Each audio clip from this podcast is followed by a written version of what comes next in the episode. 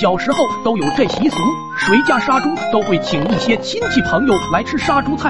那天家里杀猪，爷爷和老爹在院子里忙活，我在旁边甚是无聊，心想我能为他们做些什么呢？思来想去，想到每次去别人家吃杀猪菜时，不单单配米饭，馒头也是必不可少。蒸我倒是不会，但是把面先和好的话应该不难。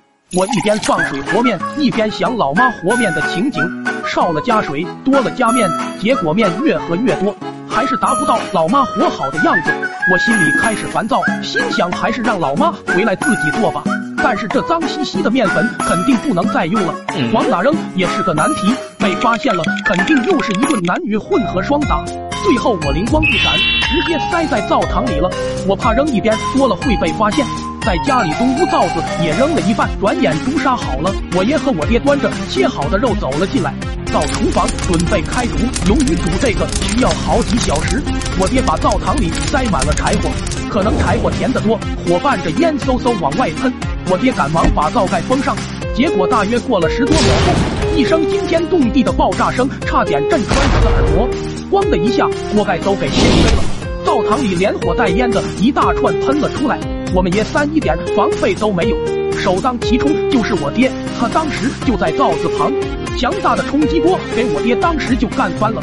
我爹躺地上张着大嘴，双目无神，魂仿佛都飞了。我和我爷都被吓得坐在了地上，我耳朵嗡嗡直响。年幼的我哪经历过这阵仗，憋了一早上的尿，这回一下全出来了。三个人猛逼好大一会，我爷还颤颤巍巍站起来。上前就给我爹一脚，你他喵的把雷管塞灶子里了！我爹机灵一下子，我也不知道咋回事啊，这灶堂子咋还会炸？我看到屋子里直往外飘黑烟，几个人进去一看，是刚才爆炸把炕缝都给炸裂了，黑烟正突突的往外喷。我爷长叹一口气，以刚才的威力来看，这炕没塌也算是万幸了。别光瞅着了，去东屋烧水吧，这些东西以后再修。我们爷三把肉从西屋收拾到东屋灶锅里。刚放完，家里的亲戚们组团，就来了七大姑八大姨、叔叔舅姥姥、太奶奶啥的，我一时也叫不过来。由于肉还没好，众人直接让我爷给请到了屋子里休息。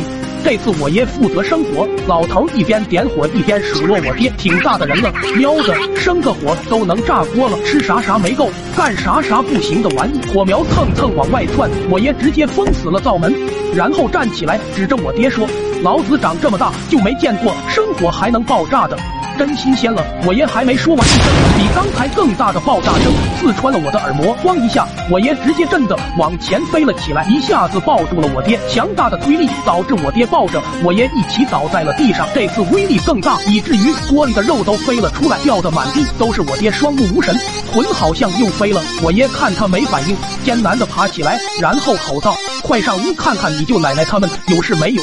进屋那一刹那，我和我爷都呆住了。屋里黑雾翻滚，我爷差点崩溃了，颤抖的说道：“炕炕，咱家炕啊！”走进屋子，才发现一众亲戚都在地上懵逼了，我都分不清男女，更分不清谁是谁，因为每个人身边都黑雾弥漫，满脸黝黑锃亮。这一刻，就像上帝对他们按下了暂停键。众人被炸的都仿佛不知身在何处，有当场就哭的，有大呼小叫问怎么了，打仗了吗？我看到他们牙齿都贼拉的黑，一张嘴就像妖精施法一样直吐黑烟。我四叔哭着对我爷说：“我我我不就想说吃您几口猪肉吗？您放的这是啥玩意？炸我！”我和我爷挨个扶他们去卫生院。路上村里人看到后都惊呆了。村里当时的人只听过有黑人，这突然一下子出来这么多个黑不溜秋的牛，其实一说话还能吐黑烟的，这种让人又惊奇又害怕。长大后我才明白，粉尘在封闭的情况下，玉明火真的会爆炸。